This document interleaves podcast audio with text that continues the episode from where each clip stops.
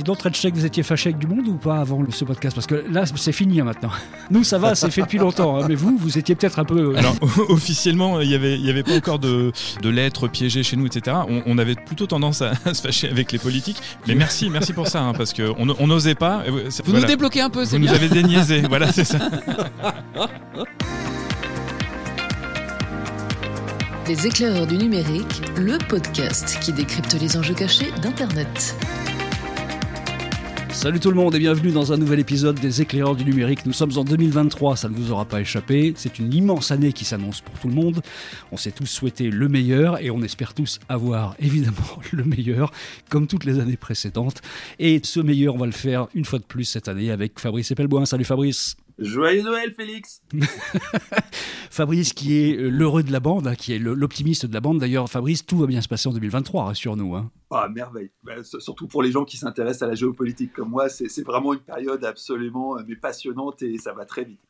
Je pense qu'on va devoir arrêter le podcast parce que finalement, on va se faire chier. Il va se passer tellement de trucs sympas qu'on ne saura plus quoi faire finalement dans ce podcast. hein. On, on va changer la ligne éditoriale, on, on va adopter quelque chose de plus, plus optimiste. Ouais, on va passer en mode bisounours avec Damien Douanier également. Salut Damien. C'est le rapport entre moi et Bisounours, je te remercie. C'est ton côté un peu barbu, tu sais, le truc. C'est ça. tout- Bonjour à toutes et à tous. Merci d'être là, de nous écouter, tout ça, tout ça. Ah non, pardon, la, la pub c'est à la fin, je la fais, pardon. Oui, c'est à la fin. Bon, on a décidé pour euh, un peu inaugurer cette nouvelle année de faire quelque chose de différent. Régulièrement, on a un invité dans ce podcast, ou une invitée d'ailleurs. Ça fait euh, trois d'un côté, une personne de l'autre. On s'est dit, c'est pas équilibré du tout. Il va falloir faire trois face à trois. Et pour ça, on a invité nos copains de TrenchTech qui sont euh, en activité depuis juin 2022. TrenchTech, c'est un podcast qui est presque plus régulier que le nôtre, ce qui n'est pas bien difficile parce qu'on a eu des problèmes de régularité ces derniers temps. Et TrenchTech, depuis juin 2002, exerce l'esprit critique sur les impacts sociétaux de la tech, on va le dire à peu près comme ça, mais ils pourront le préciser. Ils s'appellent Cyril Chaudois, Thibault Lemann et Mick Lévy et sont avec nous dans un podcast très spécial. On va vous dire de quoi on va parler dans un instant, mais d'abord, présentation et bonjour à tous les trois. Bonjour Cyril Chaudois. Bonjour Bertrand, euh, le nôtre. Euh, bonjour Fabrice, bonjour Damien, ravi de vous retrouver les amis. Salut. Et alors c'est- c'est c'est juin 2022, hein, pas 2002. On n'est pas aussi anciens que vous. J'ai dit 2002. C'est Oui, pas c'est grave. vrai. Mais Non, c'est mais on est 2022. des vieux de la vieille, mais là, là, ça fait un peu beaucoup parce que 2002, le podcast, euh, là, c'était encore. euh, Ouais, on était C'est précurseurs. à l'état larvaire, là, pour le coup. Cyril, on se connaît d'une autre vie, ça fait longtemps Oui. qu'on ne s'est pas parlé, ça me fait plaisir de te parler. Tu es observateur des transitions de notre société, révolution technologique, comportement de consommation, jeu politique. Tu as fait tes armes dans la pub et le marketing pour devenir un expert de la transforme numérique des entreprises jusqu'à Talentco. Donc tu es l'associé fondateur. Est-ce que c'est bon ce portrait? J'aime quand tu parles de moi. c'est c'est toujours mieux que quand c'est moi qui le fais. Merci, c'est ça. Salut Thibault Lemann. Bonjour Bertrand, bonjour Fabrice, bonjour Damien. Thibault Lemann, c'est un peu dataman. Dataman, il touche à la data bien avant qu'on commence à parler de CDO, c'est-à-dire de Chief Data Officer, ce qui est un peu son titre depuis des années, pour de grands groupes en fait. Thibault était, est aussi un expert digital, spécialiste de la transfo digitale, tiens donc, des entreprises, au point même d'écrire un livre sur le sujet qui est paru fin 2021. On est bon jusque-là, Thibault? On est super bon, merci beaucoup Bertrand. Salut Mick Lévy Salut les éclaireurs, bonne année, Salut. bonjour à tous. Mick Lévy qui lui aussi a écrit un livre. Décidément, on est des nuls, nous, des côtés des du numérique, qu'on n'a pas écrit assez. Lui a aussi écrit un livre qui s'appelle Sortez vos données du frigo, qui est paru en 2021 également. Il y était question de data, hein, comme par hasard, et d'IA également. Il est aussi conférencier sur ces deux sujets. Mick est directeur de l'innovation business au sein d'une direction d'Orange Business Service très orientée data. On s'en serait douté d'ailleurs qu'il s'agissait de data. C'est un peu ça, Mick? C'est un peu ma passion, la data c'est mon dada. J'ai dit que j'ai arrêté cette blague, ça fait déjà 20 ans que je dois arrêter cette blague, mais, mais, mais je l'ai encore. Bon, désolé. Et tous les trois, donc, vous faites Trench Tech qui existe donc depuis 2022 et non pas euh, 2002. ça, ouais. Avec combien d'épisodes jusqu'à présent? Et ben fin 2022, ça faisait 11 épisodes en fait en un peu moins de 6 mois. Ah, Ouais, Là, on est meilleur quand même sur ce coup-là. et, puis, et puis cet épisode, cet épisode ensemble est un épisode croisé, donc en fait vous êtes notre premier épisode de la, De la saison, saison 2, 2. et notre douzième épisode euh, au sein de Trench Tech. Moi, je sais même plus. On attaque la saison 5, 6, je sais même Ouais, plus exactement. Ah, mais et on a, saison cinq. on a arrêté 5, tu dis Damien, on a arrêté de compter le Oui. nombre d'épisodes. On doit être à 40 à vue de nez, je sais plus. Mais il y a un moment où on s'est dit, bon, ça ne veut plus rien dire de, de compter. On va arrêter de compter. Nous, on arrête de compter à 13. hein. Mais quand on aime, on on compte centième. Bon, ce qu'on va faire, c'est qu'on va faire un, un crossover en fait entre nos deux podcasts et on va chacun commenter deux podcasts que les autres ont réalisés. En fait, on, est, on a écouté un peu ce que vous avez fait, vous avez écouté ce qu'on a fait et vous êtes dit et on s'est dit tiens, on va prendre ces deux-là et on va essayer de commenter de notre côté, d'échanger sur les sujets qui ont été évoqués dans ces deux podcasts. Il y a notamment donc euh, pour vous les podcasts qu'on a sélectionnés. C'est un spectacle avec un spectacle, un podcast avec Gérald Olubovitch qui s'appelle Deepfake, l'ombre d'un doute. Gérald Olubovitch qui est journaliste enseignant à Sciences Po. C'est un, un podcast décidément, j'ai envie de dire spectacle. Je ne sais pas pourquoi du 30 C'est juin. un vrai spectacle, Euh, Gérald. 2022, ça doit être pour ça. C'était votre numéro 2. Et puis on a sélectionné également une rencontre avec Asma Mala, qu'on avait reçu également dans Les Éclaireurs, sur le thème État et Big Tech, les liaisons dangereuses. Asma Mala, qu'on aime bien, qui est une experte en tech policy, prof, euh, enseignante précisément à Sciences Po et Polytechnique. Si je dis prof, je vais me faire engueuler par Fabrice Epelbois. C'était le 3 novembre 2022, ce podcast. Pour vous, vous avez choisi de votre côté de parler du grand reset de la souveraineté numérique avec le député Philippe Latombe. C'est un épisode qu'on a fait je ne sais plus quand, mais on l'a fait il y a quelques mois. juin. En juin En dernier. juin 2022. Ouais, vous êtes Ouais. mieux renseigné que nous. C'est l'archiviste, euh, Cyril, en fait. Il est capable de Le donner n'importe Tchernia des quelle date. podcasts. euh, Monsieur Chiffre. Et vous avez également, et vous avez, vous avez du bon goût, euh, choisi le Web 3, c'est du bullshit, point d'interrogation, qui est un des podcasts les plus écoutés qu'on ait fait depuis, euh, Ah. depuis 5-6 ans, où on avait invité Emmanuel Parodi, secrétaire général du Geste, et c'est avec ça qu'on va commencer. Les éclaireurs du numérique, le podcast. Alors effectivement, premier extrait, premier thème, on va parler du Web 3. 2022, c'est probablement l'année qui va rester comme celle de la révélation de ce thème-là du Web 3. Ça a été beaucoup squatté par euh, Facebook, Meta en particulier, qui, qui s'est approprié cette idée avec euh, le métaverse et qui a qui s'est approprié aussi une vision euh, du Web 3. Alors vous avez reçu Emmanuel Parodi, qui, était secrétaire, qui est secrétaire général du GEST, c'est le groupement des éditeurs de services en ligne, et il a provoqué une bronca en tweetant l'été dernier plus je lis la montagne de littérature sur le sujet du Web3, plus je suis convaincu d'être face à un océan de bullshit.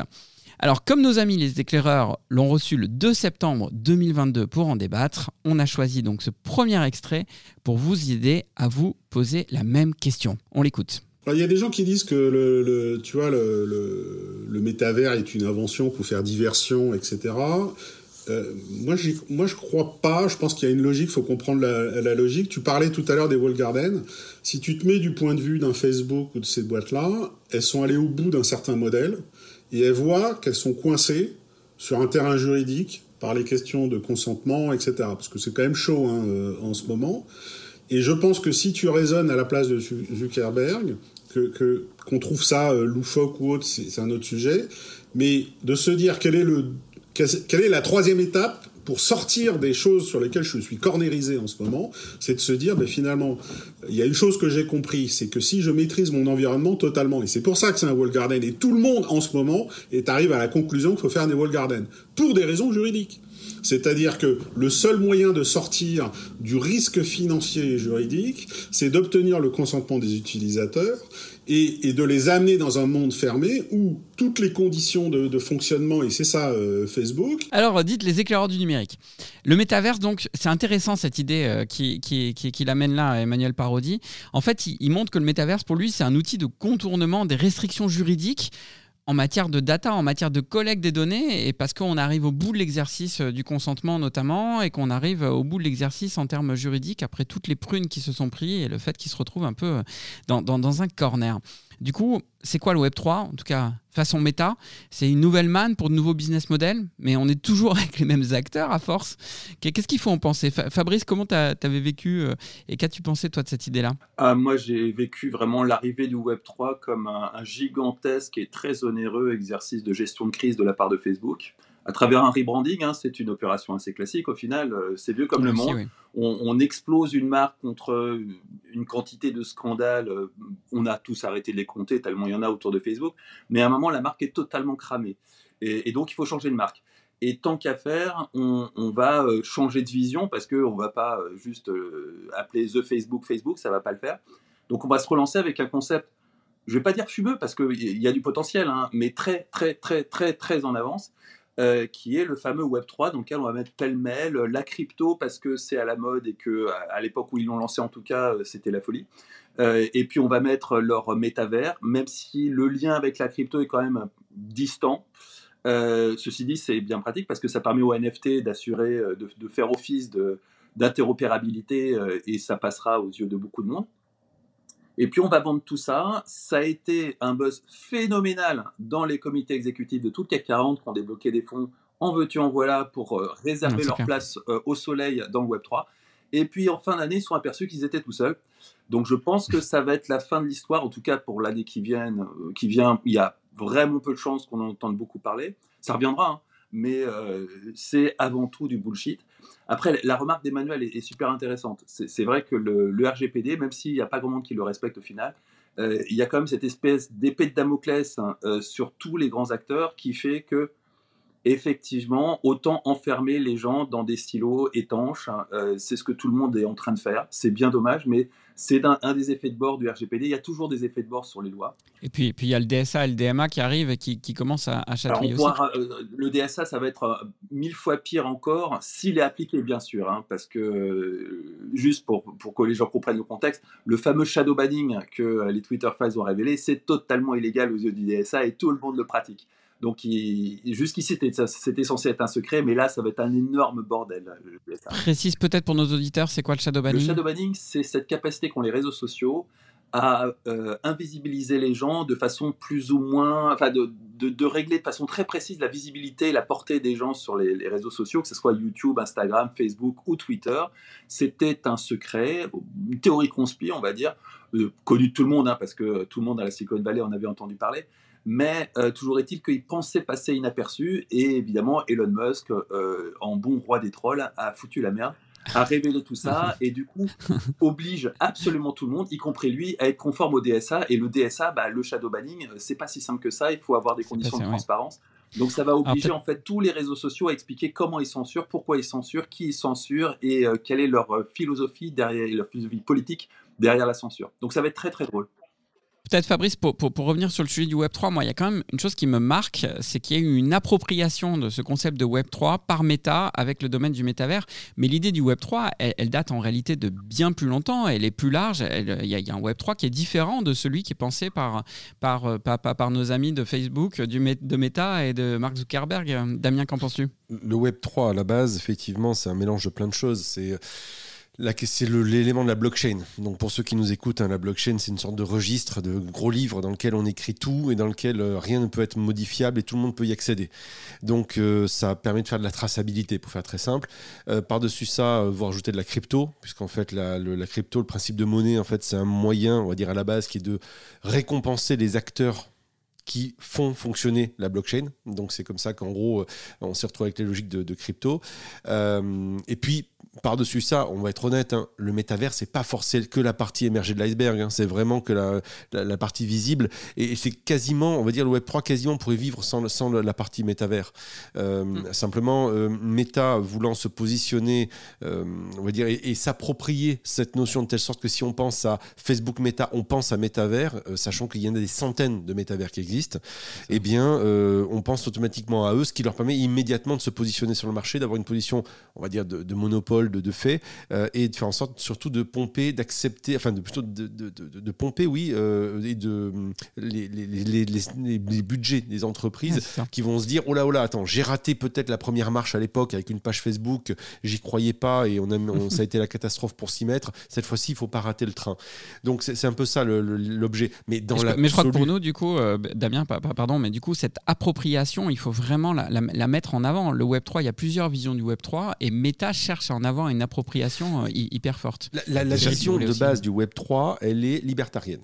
C'est ça. Euh, voilà. Euh, Alors, déjà, Damien, ce qu'il nous explique, c'est que le Web, 3, le Web 3, ce n'est pas que le métaverse ou les métaverses, ça, ce n'est mm. que l'arbre qui cache la forêt.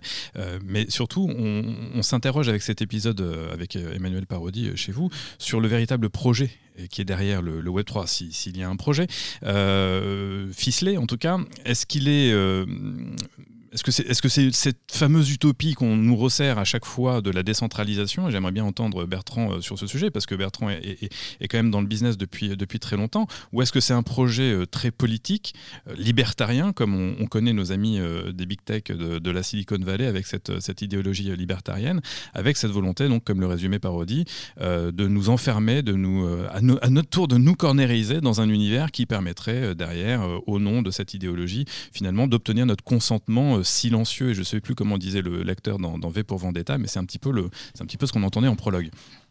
Ben, j'ai l'impression que je rebondis sur ce que dit Fabrice au début, c'est un rebranding en fait cette histoire-là. C'est-à-dire que vous avez d'un côté les GAFAM qui sont en perte de vitesse au niveau de la conscience planétaire. On se rend bien compte qu'ils sont dangereux pour nos données, ils sont dangereux pour nos enfants, ils sont dangereux pour la politique, ils sont dangereux pour la démocratie, ils sont dangereux à énormément de niveaux, ils ont besoin de se réinventer.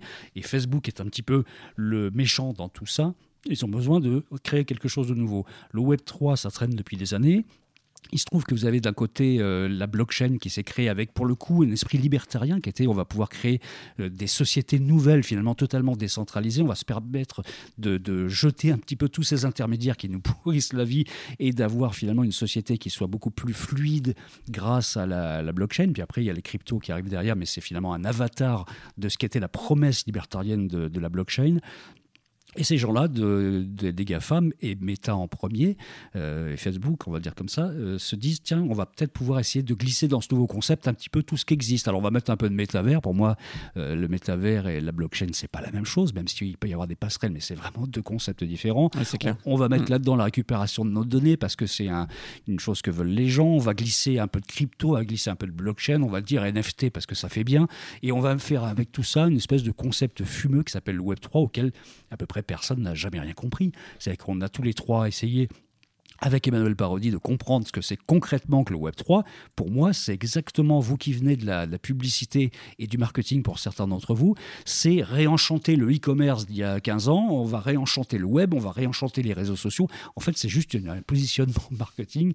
Qu'est-ce qu'on peut faire pour sortir de l'ornière de mauvaises images à laquelle on est pour réenchanter tout ça? Créons une espèce de concept fumé, on met tout à l'intérieur et chacun y retrouvera à peu près les siens. Et ça correspond d'ailleurs complètement à, la mode des, discours politiques aujourd'hui, où on dit tout et son contraire, on mélange absolument toutes les données, et euh, on a vu ça avec Trump tout ça dans un grand On secoue tout ça, et chacun y retrouvera ses petits, finalement. Voilà. Et, surtout, Lyon, Lyon, le métavers à la crypto, quelques mois avant l'effondrement de FTX. C'était une super idée de rebranding, vraiment chapeau. Je ne sais pas qui fait la com chez Facebook, mais il est temps de changer d'agence. mais, en tout cas, c'est ce que disait Emmanuel dans votre, dans votre épisode. Hein. J'ai pris quelques notes. Lui, il parle d'opérations foireuses de com, euh, notamment pour toutes les entreprises qui ont foncé euh, tête baissée euh, sur les métavers, comme Damien le rappelait tout à l'heure, à, l'origine des premières pages Facebook. Tout le monde devait avoir sa page Facebook sans savoir pourquoi, ni si son public y était, etc. Puis ça a été vrai sur tous les autres artefacts, ou en tout cas les effets de mode et les effets de buzz du web, jusqu'à d'ailleurs des trucs comme Second Life, qui étaient un peu les prémices quelque part de cette vision du métaverse si euh, le métaverse ne devait être qu'une espèce d'espace ludique, un peu jeu vidéo, etc. Bref. Euh, Thibaut, tu avais une question et ce sera la, dernière attention, messieurs, à notre timing, parce qu'on est six à parler aujourd'hui. Il va falloir en fait, Moi, j'ai l'impression qu'en écoutant, on a, on a trois dimensions différentes. On a une vision, euh, on va dire, étatique du Web 3. On a une vision d'entreprise du Web 3 à travers euh, Meta, on va citer le premier. Et on a une vision citoyenne euh, du Web 3. Et effectivement, d'un point de vue citoyen, alors on citait que Facebook faisait partie des, entreprises les plus... Euh, qui recevaient le plus d'amendes d'un point de vue de l'Europe, mais pour autant, le citoyen continue à aller sur, le, sur Facebook, sur tous les outils de Facebook.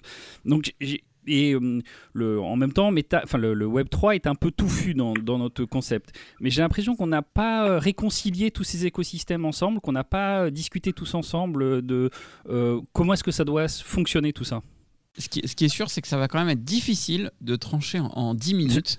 Euh, nous, messieurs, on recevra forcément des invités sur, cette saison 2 qu'on ouvre aujourd'hui euh, autour de ces sujets euh, du, Web 3, du métavers et, autres. Ça, ça, ouvre des perspectives fascinantes.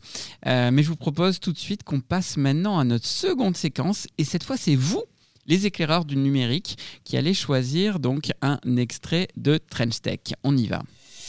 Et on a choisi donc Deepfake, l'ombre d'un doute, qui est un épisode qui était le numéro 2 d'ailleurs de Trench Tech, que vous avez sorti en juin 2022, numéro 2, qui recevait Gérald Olubovitch, qui est journaliste, enseignant à Sciences Po. Je vous propose, puisqu'il faut vraiment qu'on rentre dans le vif du sujet, d'écouter un extrait de ce, podcast et derrière, on réagit avec, avec vous. Il y a clairement une démocratisation de, de la technologie euh, dans certaines applications.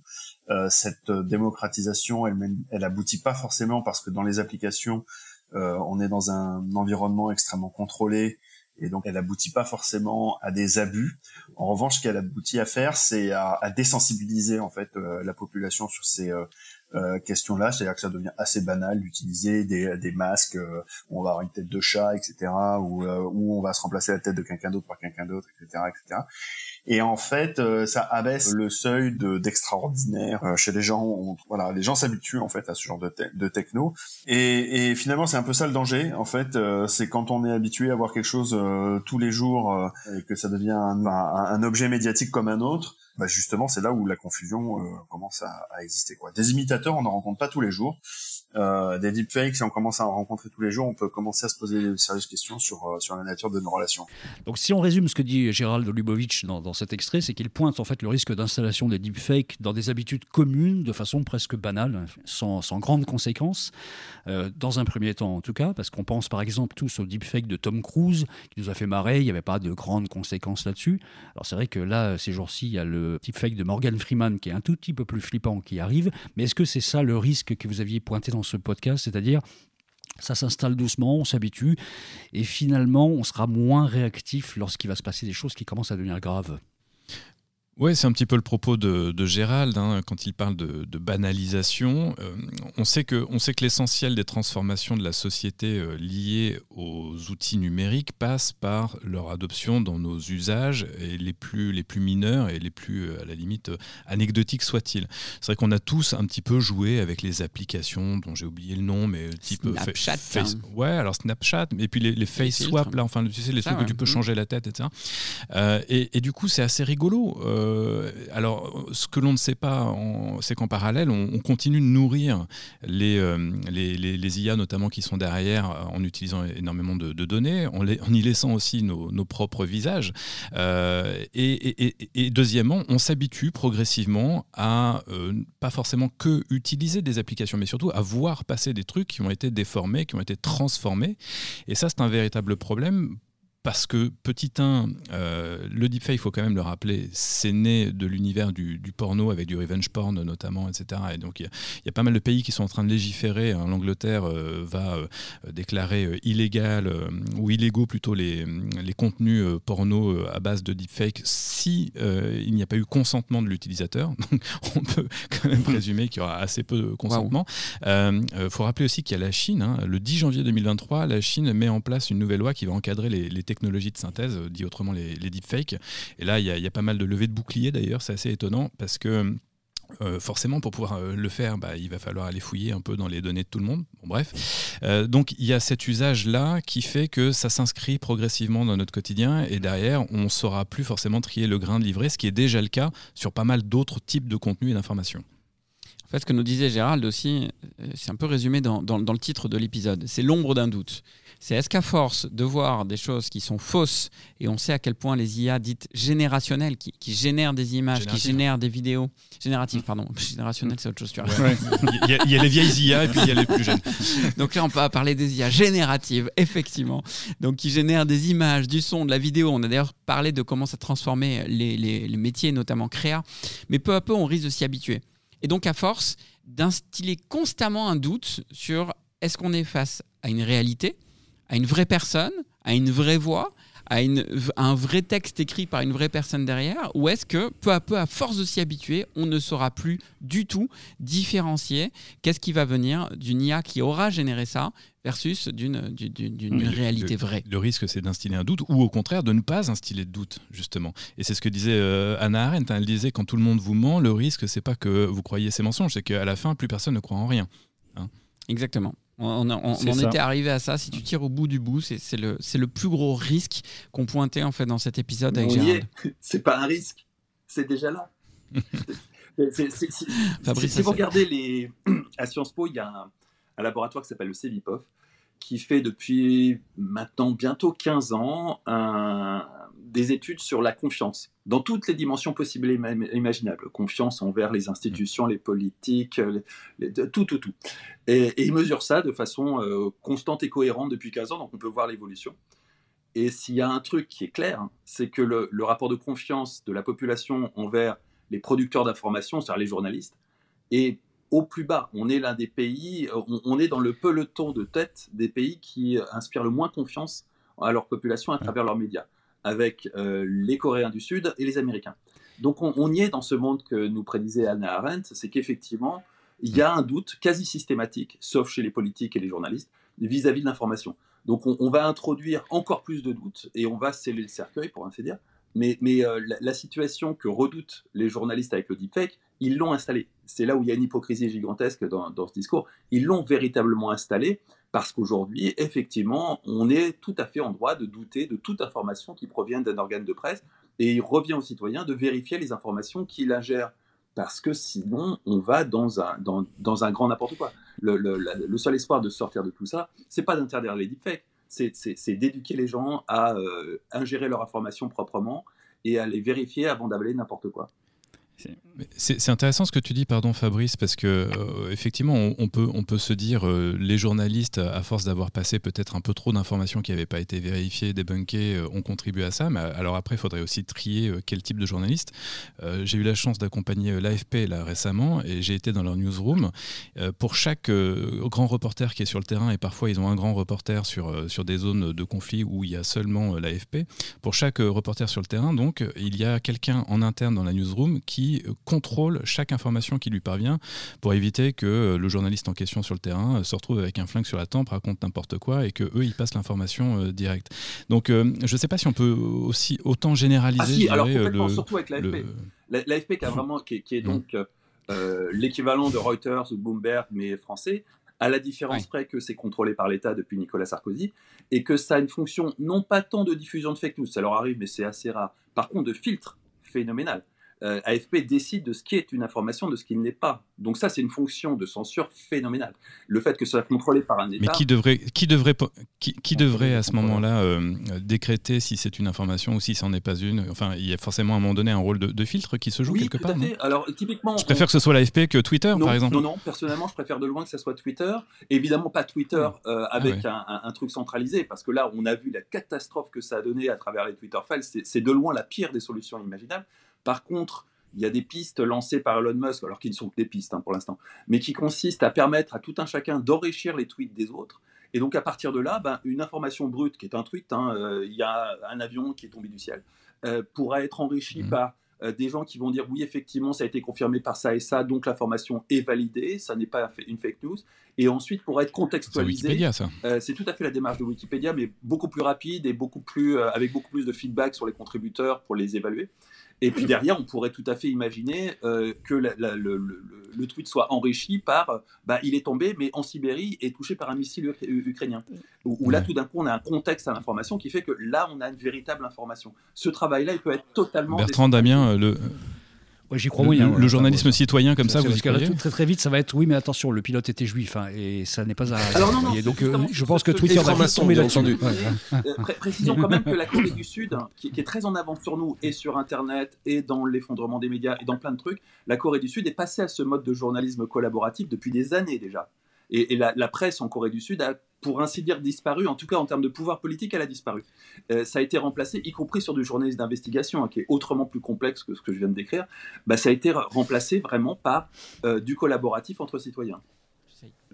Mais si on revient sur cette question de, de, deepfake, euh, en le dépassant de la notion de journalisme elle-même, cher Trenchtaker, est-ce que on peut se dire qu'il y a quand même des vertus pourquoi pas, pédagogique, hein, imaginons, à, créer des choses qui n'existent pas pour, je sais pas. Euh, euh, Faire des émissions pour, Arbisson Recréer, pourquoi pas, des, grandes, des grandes zones historiques, des choses comme ça, etc. Euh, la question qu'on peut se poser, c'est de quelle manière on peut arriver à apprendre. Fabrice disait que ça doit passer par l'éducation, je suis entièrement d'accord avec lui, mais pas que.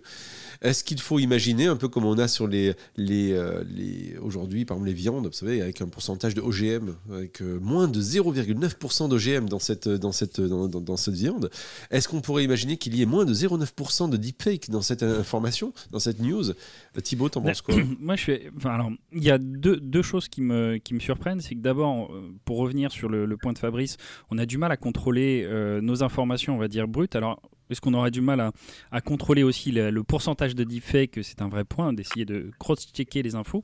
ce pourcentage d'OGM ou ce pourcentage de deepfake dans une, dans une information serait, serait une, bonne, une bonne pratique, probablement. Mais si on reprend l'AFP euh, qui va contrôler l'information, est-ce qu'il n'y euh, aurait pas des choses qui passeraient et des filtres qui seraient faits et donc du coup qui nous perdraient un petit peu dans le, dans le sens euh, premier, en fait. donc pourquoi pas, mais à partir du moment où il y aurait quelque chose qui permettrait d'assurer la neutralité de l'information et de la vérification de l'information? Je ne sais pas ce que vous en pensez. Bah, ça a déjà un petit peu commencé. On en parlait avec Gérald. Tu sais, quand sur les pubs, ils sont maintenant obligés euh, de, préciser ah, que la pub a été, euh, a été photoshopée. C'est un début de ça. C'est un début de ça. Maintenant, c'est sûr que ça va être de plus en plus compliqué, que la les difficulté, vont se brouiller de plus en plus. Hein, la, difficulté, surtout, c'est de les détecter, les deepfakes, parce qu'ils sont de, de, plus en plus performants.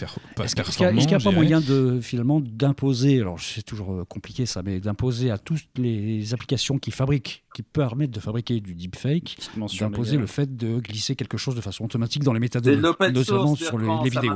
Qu'au moins, qu'on puisse au moins du, watermarking, du watermarking, qu'on puisse au moins retrouver la source originale et dire voilà, non, non, non, cette vidéo-là a été fabriquée par tel outil et elle a été marquée comme étant un deepfake au début. Dans, la mesure où tu vas avoir des outils qui seront des logiciels libres, c'est pas possible. Tu pourras toujours récupérer le code, virer le watermarking et faire ton propre truc. C'est pas faux, c'est pas faux, mais au moins il y a quelqu'un qui peut faire une enquête en disant voyez, on va essayer de retrouver la première, la toute première. le, En tout cas, aujourd'hui, il y a des éditeurs, euh, notamment de, qui travaillent avec le machine learning pour essayer de détecter les, deepfakes. Ça marchouille, mais c'est pas parfait. Et c'est sûr qu'il y aura aussi une économie entre guillemets du deepfake avec euh, l'émergence de tout un tas d'acteurs qui seront là pour essayer de, de faire la police en quelque sorte. Mais c'est pas gagné. Bah, en tout cas, on voit que le sujet, on n'arrivera là encore pas à le conclure en 10 minutes, messieurs, malgré tout, le jus de cerveau et tout l'enthousiasme qu'on y met tous les six ensemble. Je vous propose qu'on passe euh, à, la suite. On va parler d'un autre sujet avec un extrait qu'on a choisi de votre euh, podcast. On va parler tout de suite de souveraineté numérique, le grand reset. Encore un point commun chez nous avec vous, chers éclaireurs. au fil des épisodes, nous sommes toujours on va mettre des petits guillemets, toujours un peu surpris euh, chez Trench Tech du manque de clairvoyance de nos politiques sur les enjeux euh, sociétaux de la tech, euh, sociétaux, culturels, etc. Et, on a toujours le, sentiment, la manière dont la souveraineté, qui est une expression qu'on a beaucoup entendue cette année et qu'on entend probablement encore sur l'année prochaine, la souveraineté à, tous les, à toutes les sauces, on a franchement de quoi euh, euh, avoir une espèce de présomption d'incompétence de la part de nos représentants euh, du sommet de l'État jusqu'à l'Assemblée nationale. On le voit encore aujourd'hui avec les différents, les audits qui sont en train de faire, notamment sur la souveraineté électrique que l'on a aujourd'hui et les charmants mots de notre président actuel. alors il y a un député sur les 577 qui semble plus affûté et surtout plus actif sur les enjeux du numérique, qui s'appelle Philippe Latombe, donc député modem de Vendée. Et alors qu'il s'est exprimé au micro des éclaireurs, nous avons choisi ensemble de revenir sur cet épisode du 24 euh, juin 2022 sur la souveraineté numérique, le grand reset. Voici l'extrait. J'aimerais bien qu'on commence à anticiper le métaverse.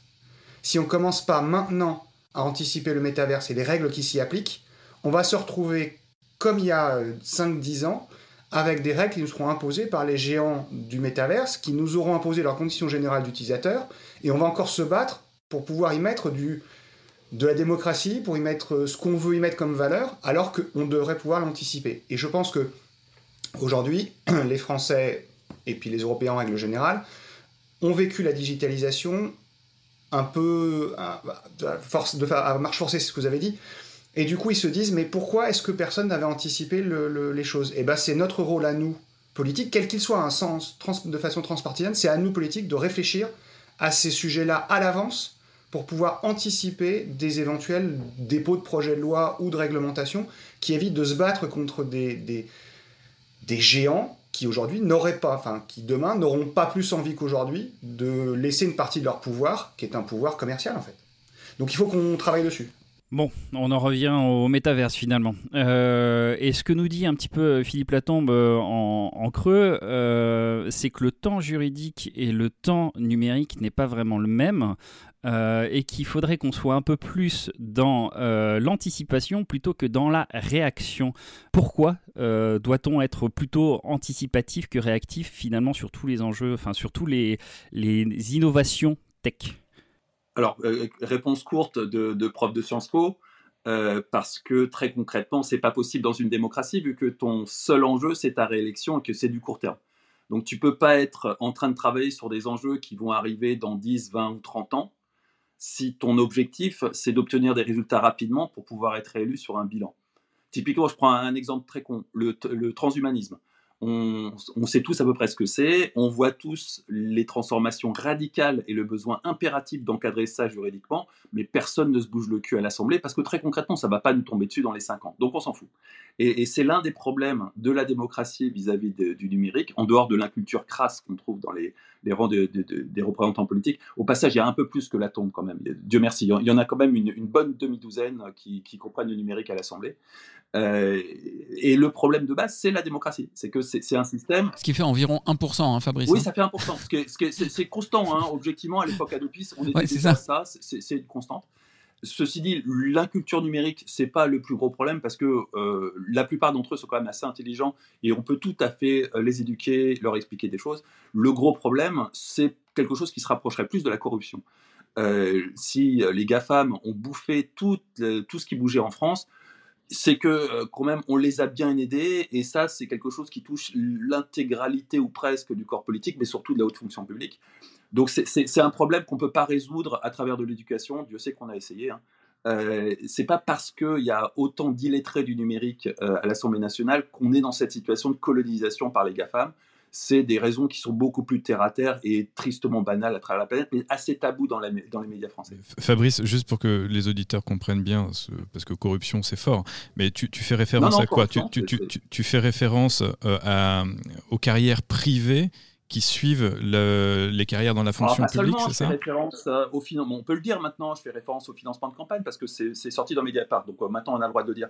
Euh, je fais référence à des financements de campagne de la part de grands acteurs du numérique. je fais référence à effectivement cette stratégie généralisée du revolving door qui consiste à aller travailler dans des entreprises privées dont on a eu la charge, vers lesquelles on a orienté des budgets qu'on était aux affaires, et ce aussi bien qu'on était ministre que quand on était aux fonctionnaires, qui est quelque chose de tellement banal en France qu'on n'appelle même pas ça corruption. Les, gens sont étonnés. On appelle ça pantouflage, monsieur. Voilà, c'est pantouflage. Euh, et à des pratiques beau, bien plus crades encore, qui consistent à verser des fonds sur des trusts quelque part dans des paradis fiscaux. C'est généralisé euh, dans, le, dans ce qui prend les décisions sur le numérique en France, au point que ceux qui ne s'y adonnent pas ne considèrent même pas les revolver comme étant un problème, juste bon pour eux, non, on ne sait pas, euh, et tolèrent finalement toute cette, euh, cette colonisation réellement, hein, je pense que c'est le mot, qui a eu lieu en France ces 15 dernières années, notamment à travers le, concept du cloud qui a consisté concrètement à délocaliser nos usines numériques aux États-Unis avec la même inconscience que la, façon dont on a délocalisé nos usines de Doliprane en Chine pour se retrouver un peu le nez dans la merde. Ouais, le, cloud, c'était clairement un enjeu stratégique euh, clé qui a, qui a, été raté parmi d'autres. Moi, j'ai une question clé quand même pour revenir à ce que disait Philippe Latombe. C'est au-delà du pourquoi il faut anticiper, parce que bon, on peut, bien le comprendre, mais c'est comment on peut anticiper, comment faire pour réconcilier le rythme de l'innovation technologique et numérique qui va extrêmement vite avec le rythme réglementaire qui nous permet de garantir cette souveraineté et, de, et que, tout se passe bien globalement, en tout cas tel qu'on le souhaiterait. Et, ce temps est forcément beaucoup plus long. Comment on fait ça? Comment on réconcilie ce problème-là?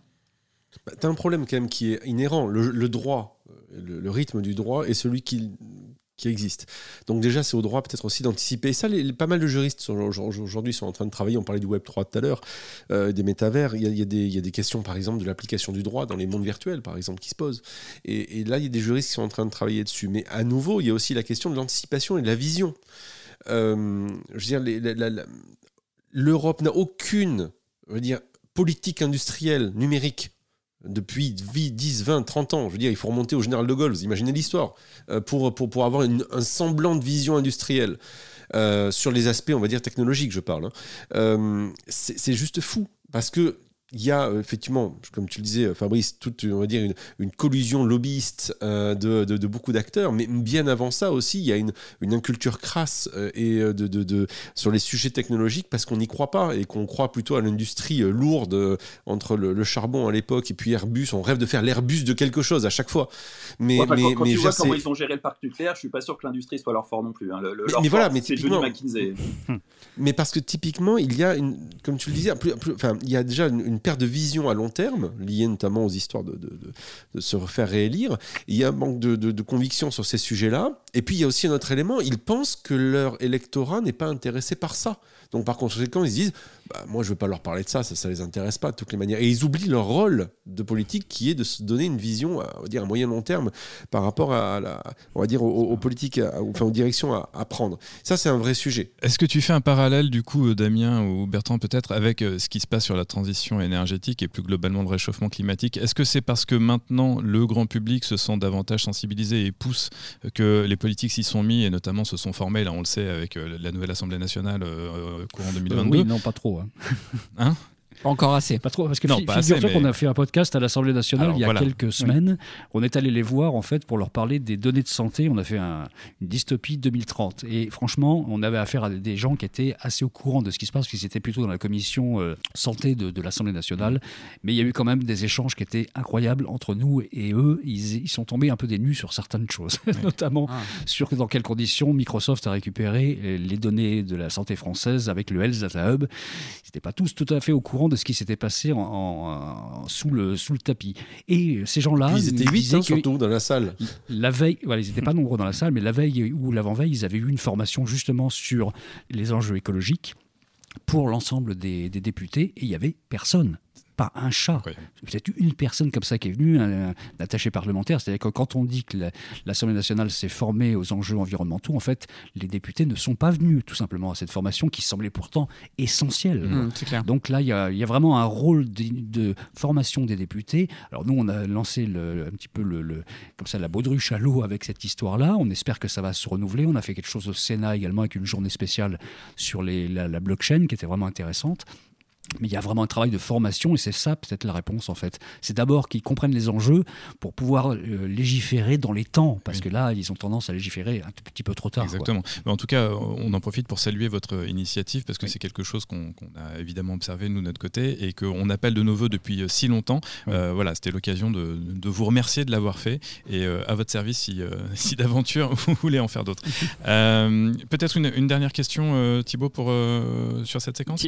Toujours le même point, en fait, pour moi, il y a un ratio entre euh, la façon dont les, euh, citoyens prennent euh, cet enjeu de souveraineté, parce qu'au finalement, on n'a pas forcé les citoyens à se mettre sur Google, on les a pas forcés à aller sur Facebook, on les a pas forcés à faire ceci, donc probablement qu'on aurait dû légiférer pour faire ça. Mais on a souvent peut-être tendance à croire que tout est dans les mains de l'État, alors que finalement, si nous, on n'y va pas aussi, il y a quelque chose à faire. Bref, il y a une éducation entre les deux. Et il y a également, pour rajouter sur ce point-là, effectivement, une problématique de prise de conscience de l'État. Notamment, on l'a vu dernièrement, quand les USA investissent 9 milliards dans les GAFAM, 9 milliards, l'Europe a investi 200 millions dans VH. On n'a pas vraiment la même échelle. Non, je sais pas. Comment est-ce que, vous, comment est-ce que tu vois ça, Damien? Oui, il y a la question d'échelle euh, industrielle, à nouveau on en revient là-dessus. Hein. Et encore là, ça bouge pas mal avec euh, Thierry Breton euh, notamment. ça, ça bouge pas trop mal, mais ça bouge presque trop tard. Et puis, tu le disais, moi c'est mon cheval de bataille, il y a la question de l'éducation numérique, ou les questions au numérique. Je parle pas d'avoir des MO5 hein, dans, les, dans les salles de classe. Je, parle de faire en sorte, enfin pour ceux qui, qui se rappellent de, de, quoi je parle. MO5. Mais Très, très. MO5, TO770. euh, le crayon optique. Le, le, le, le truc, simplement, c'est de se dire que l'éducation numérique, c'est d'expliquer par mots gamin ce que c'est que le deepfake. Où vont leur donner hmm. Quand on met quelque chose en ligne, non, ça ne disparaît pas en même temps que la photo qui disparaît. Euh, et ça, c'est apprendre aux gamins un alphabet. C'est apprendre aux gamins à euh, conduire une bagnole. En gros, aujourd'hui, on nous a filé une Ferrari sans le permis de conduire ni le code. Et, on est, et, on, comme ça a l'air super simple à utiliser, on se dit cool. Et, c'est vrai, je peux comprendre, c'est cool. Mais le problème, c'est que derrière, vous avez des gens qui manipulent le truc. T'inquiète, c'est super simple. Tu vas ça va bien se passer. La question, elle est là aujourd'hui. C'est le fait d'avoir du recul par rapport à ça. Et aujourd'hui, on ne nous a pas filé les clés. Et très clairement, l'éducation nationale, qui essaye de se bouger là-dessus, mais est à, est, à, la ramasse complet aussi, euh, on ne nous donne pas les clés de comprendre. On parle d'électronisme dans, dans, la société française, mais on ne fait rien pour apprendre aussi l'alphabet à ces personnes-là, où on fait des choses. Mais qu'est-ce qu'il fait? Ah, bah tiens, hmm. c'est Meta, c'est Google qui font aujourd'hui des formations avec les, les, les, régions euh, au, numérique. on est, avec les régions. Le, point, le point est important. Avec les régions, avec les départements. On est toujours dans, dans on, est toujours dans ce phénomène de colonisation et de corruption. C'est-à-dire que grosso modo, pour, parler clair, on a un Google qui va voir un député, un président de région ou n'importe quoi, et qui dit tiens, je vais t'offrir un truc que tu vas pouvoir mettre sur ton bilan pour dans deux ans quand tu vas vouloir te faire réélire je vais dépenser quelques millions, euh, mettre des centres de formation machin, où je vais former les gens à Google G Suite ou à des trucs comme ça qui m'intéressent. Et puis toi, tu vas pouvoir dire dans deux ans, regardez, j'ai fait un truc pour le numérique, c'est bien, votez pour moi. C'est tout le système qui fonctionne sur ce système de corruption. Et tant qu'on ne parlera pas de corruption, et j'insiste sur ce mot, rien ne changera. Rien, absolument. Euh, tant qu'on sera dans cette espèce de langue qui consiste à désigner les choses par un vocabulaire châtié, d'une façon à contourner euh, le problème central de tout ça, ça continuera. C'est aussi bête que ça. Donc il y a aussi un effort à faire de la part des commentateurs, des, journalistes qui ont des couilles, parce qu'il faut vraiment avoir des couilles pour parler de ça euh, euh, a une carte de presse et qu'on est journaliste. Il y a un énorme effort à faire pour mettre la pression sur ces gens de façon à ce qu'ils ne se disent pas Oh bah oui, je vais prendre ce chèque, c'est quand même personne va gueuler, après tout, tout le monde le fait si, à un moment ou un autre, le simple fait de prendre un chèque, de faire ce genre de compromission, de faire un revolving door, fusille votre réputation, voire vous amène en justice, sait-on jamais, on pourrait avoir la justice qui s'en mêle, euh, ça s'arrêtera. Donc c'est vraiment entre nos mains. Hein. Et les infos existent, là, il y a Anticor qui fait le boulot, hein, en plus. Hein. Anticor fait très bien le boulot, les infos sont là, sont validées. Qui plus est, il y en a suffisamment dans Mediapart pour qu'on puisse ouvrir sa gueule comme je suis en train de le faire sans avoir le moindre risque pénal derrière parce que c'est validé par Mediapart. Ce qui n'était pas facile à faire il y a, un an et demi. Hein. Saluons Mediapart pour, cet effort et Anticorps. Mais c'est faisable et c'est entre nos mains. Hein. C'est pas juste ces, couillons d'utilisateurs qui utilisent Google parce qu'ils se rendent pas compte. Nous aussi, on utilise Google. C'est euh, nous qui chroniquons et qui parlons de tout ça, euh, qui avons une vraie responsabilité à faire en sorte que ça cesse. C'est entre nos mains. Et c'est ça le, point qui va conclure cette longue partie sur la souveraineté numérique dans la tech, qui est effectivement euh, un vaste sujet. C'est toujours intéressant de voir, cela dit, comment est-ce que les politiques s'en emparent. Et pour ça, il faut aller écouter euh, l'épisode du 24 juin 2022 des éclaireurs du numérique avec le député Philippe Latombe, dispo sur toutes les plateformes. Et à présent, c'est à vous, messieurs, de choisir l'un de nos extraits.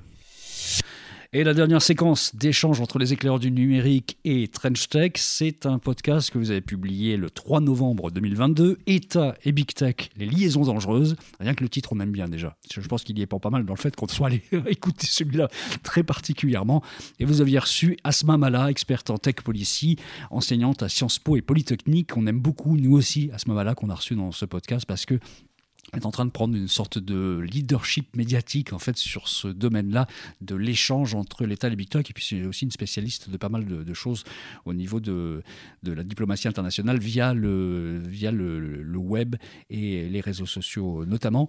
Alors puisque vous aviez reçu à ce moment-là, le mieux c'est d'écouter un extrait puis on va réagir ensemble ensuite les big tech ont vraiment pris leur, leur, vitesse de croisière. On a vraiment cru, avec tous les projets qu'ils lançaient de façon pratiquement simultanée, qu'en effet, ils, ils développaient une puissance qui était concurrente de celle des États, voire supérieure. Et en réalité, quand on regarde un peu plus les liens euh, hyper complexes, très ambigus, ambivalents entre les États qui abritent ces big tech-là et ces acteurs-là, on se rend compte qu'en réalité, la relation n'est absolument pas du tout lointaine. Ce sont souvent des relations de coopération, de collaboration, de subvention, et que en réalité, l'État reste un État, euh, disons, à la manette, ou plus exactement, puisque ça sera aussi l'objet de, de, de cet entretien, la souveraineté finale d'un État précisément reste bien celle de l'État et par quoi, par quel truchement, par quel outil? Simplement celui de la loi. Cyril, Thibault, Mick, qu'est-ce qu'on doit retenir de cet extrait que tout va pour le mieux dans le meilleur des mondes? Ben, moi, j'ai trouvé assez rassurant cet extrait quelque part. Il, vient nous rappeler que euh, la souveraineté, c'est lié à la réglementation, c'est lié aux lois. Et que du coup, ça, c'est fait par les États. Et que ensuite, ben, du coup, c'est aux États de se bouger. pour mettre en place ces lois, pour définir euh, ce qu'elles veulent euh, en termes de souveraineté, pour définir les limites qu'elles veulent mettre euh, vis-à-vis des big tech. Et donc ça, je trouve ça assez rassurant. Et puis on voit aussi que c'est la voie qui est en train d'emprunter l'Europe. On a déjà évoqué le DSA, le DMA, mais il y a tout un tas d'autres paquets réglementaires qui sont en train d'arriver pour arriver à mieux mettre sous contrôle les, le, numérique et ces méga acteurs que sont les big tech finalement. Je, vais juste me permettre de troller juste un petit instant. Hein. Je vous rappelle que von der Leyen, la présidente de la Commission européenne, a, gentiment refilé l'intégralité des données des Européens aux Américains, vraisemblablement contre des accords énergétiques. C'est pas très clair ce qu'on a eu en, ou alors peut-être contre un chèque, on ne sait pas. Euh, mais toujours est-il que euh, oui, c'est bien, ça serait bien s'il y avait des représentants politiques qui défendent les intérêts des citoyens, mais ça n'est pas le cas.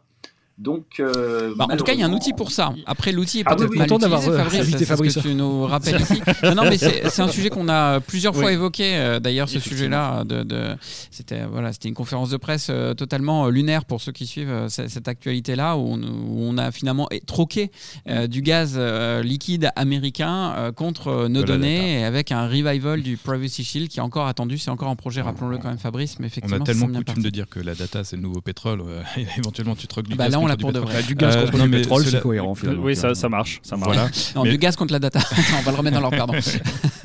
on est toujours dans cette logique de colonisation, mais beaucoup plus soft qu'en Irak, il faut reconnaître. Et il faut être reconnaissant aux Américains d'être beaucoup plus soft qu'ils l'ont été avec les Irakiens. Mais c'est ça qui est effectivement intéressant, c'est ce que nous rappelle Asma, c'est qu'effectivement, euh, on avait tendance à croire que c'était les big tech qui venaient nous envahir. En fait, les big tech ne sont que, entre guillemets, le bras armé des États. Et donc, au fait, je trouve que c'était ça qui était intéressant dans le débat de euh, d'Asma Mala. C'était, euh, enfin, à mon sens, c'est qu'elle réinversait un peu les choses. Où on avait tendance à croire que finalement les big tech allaient se prendre pour des États, et au final, non, derrière, il y a vraiment un État. Et l'enjeu de l'État est bien là, puisqu'effectivement, on arrive à troquer des données euh, contre du gaz et donc euh, servir un enfin, ça c'est ce que donc euh, effectivement dit euh, Asma et elle le présente comme étant sa position et sa théorie. Je dois vous avouer que moi je, suis un petit peu plus circonspect là-dessus parce que c'est pas du tout l'idée que je défends de, de, mon côté depuis pas mal d'années, pensant qu'effectivement ces big tech comme on les appelle se substituent de plus en plus de façon plus ou moins d'ailleurs obscure ou, cachée, on va dire, à un certain nombre de, de pouvoirs qui appartiennent aux États, y compris en cherchant à aller euh, comment dire, récupérer des, des, des, attributs quasi régaliens. Euh, hein, on se souvient de, de, de, Meta notamment qui voulait battre monnaie hein, avec euh, sa Libra. Peut-être que ça arrivera dans, dans le métaverse demain. on ne sait pas. Néanmoins, je suis un petit peu plus mesuré qu'Asma là-dessus, en ce sens que c'est pas tout à fait ce qu'il nous montre jusqu'à présent. La loi, d'accord, encore faut-il effectivement la faire respecter et encore faut-il que les, les GAFAM soient tentés de la respecter. Jusqu'à présent, on n'en a pas eu totalement la preuve. Néanmoins, ce qui m'a un tout petit peu rassuré pour rejoindre le discours de Mick, c'est que euh, l'Europe, pour le coup, n'est pas euh, dernier de la classe en la matière. Alors, on a eu euh, l'explication de texte de Fabrice à l'instant sur ce qu'a fait Ursula von der Leyen, que par ailleurs, moi, je, respecte beaucoup, en tout cas, je respectais beaucoup jusque-là, parce que je trouvais ça très intéressant ce qu'elle mettait en place. on voit aussi que néanmoins, ça a un petit peu inspiré les, les États-Unis, notamment avec, euh, avec la RGPD. Bon, euh, donc je suis très mesuré, mais vous, vous en pensez quoi? Parce que vous l'avez reçu également, Asma. En fait, les big tech ont aussi une forme d'autonomie. C'est là où il n'y a, euh, y a, pas assujettissement.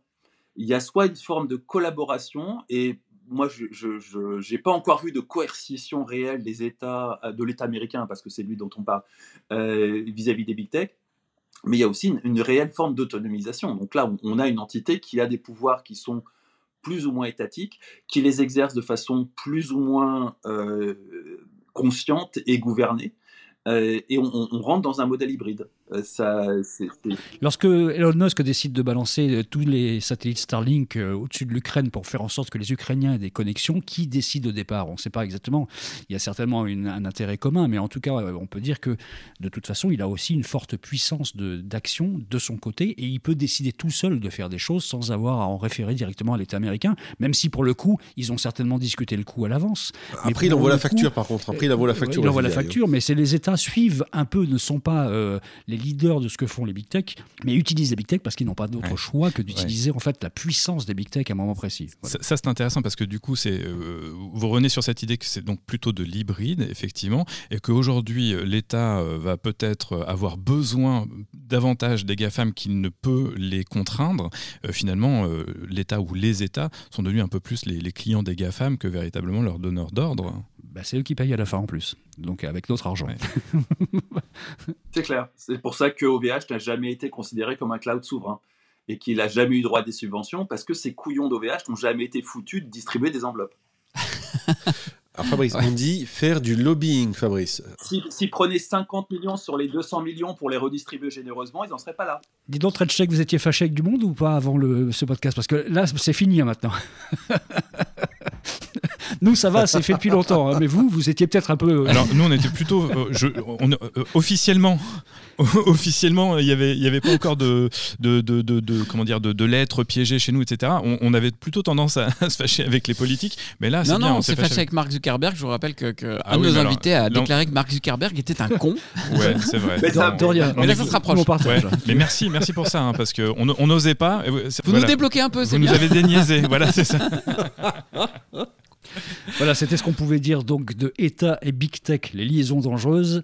Un épisode, donc l'épisode du 3 novembre 2022 de Trench Tech avec Asma Mala, donc professeur enseignante précisément à Sciences Po et Polytechnique. À vous de vous faire un avis en fait sur ce mix entre euh, le pouvoir de l'un et le pouvoir de l'autre. Ainsi s'achève non pas les chevaux, mais ce premier épisode crossover de l'histoire des éclaireurs du numérique pour inaugurer cette année 2023 qu'on vous souhaite évidemment toujours aussi excellente. C'était avec TrenchTech, nos amis de TrenchTech. Donc merci beaucoup Cyril Chaudois. Merci. Merci Thibault Leman. Merci. Merci Mick Lévy. Merci à vous. Merci les éclaireurs, c'était cool. C'était un plaisir d'échanger avec vous sur ces deux sujets que vous avez choisis et que nous avons choisis de notre côté sur des podcasts qui ont été réalisés chez vous. Nous, pour les éclaireurs du numérique, Damien et Fabrice, on se retrouve très bientôt. Et comme euh, la tradition le veut, Damien, pour cette année 2023, va nous faire un grand élan de générosité, de partage euh, et d'amour. Et oui, Noël n'est pas très loin et c'est encore le moment de faire des cadeaux. Et euh, si vous avez envie de nous faire un cadeau, à nous aux éclaireurs, bah, ça nous ferait plaisir parce que vous l'avez dû le constater, avec tous les gens qui nous aiment et on s'est absolument pas mis la terre entière à dos, eh bien, euh, eh bien ce qui est clair, c'est qu'on n'a toujours pas de sponsor. Donc par conséquent, si vous pouviez à minima nous mettre par exemple 5 étoiles sur votre plateforme de balado-diffusion préférée, ou bien si vous aviez aussi l'envie de mettre un petit commentaire positif parce que vous nous aimez bien, et si vous ne nous aimez pas, eh bien vous le gardez pour pour vous, eh bien, euh, vous savez quoi, ça nous ferait super plaisir. Ça vous prendra très peu de temps et nous, ça nous touchera énormément. Donc, merci par avance pour qu'on puisse continuer cette année en 2023 avec toujours de joie, en train et, surtout beaucoup de positifs, comme vous avez pu le constater. Voilà, un petit geste pour la planète et pour les éclaireurs et on ne vous demande même pas d'argent, je vais vous dire à peu près dans Ça va venir, hein. ça, va venir. Merci beaucoup aux amis de Trench Tech. Merci Fabrice. Merci Damien. Et à très vite. Salut. Les éclairs du numérique, un podcast de Bertrand Lenôtre, Damien Douany et Fabrice Epelboin. Vous avez aimé ce podcast? Retrouvez-nous sur leséclaireursdunumérique.fr.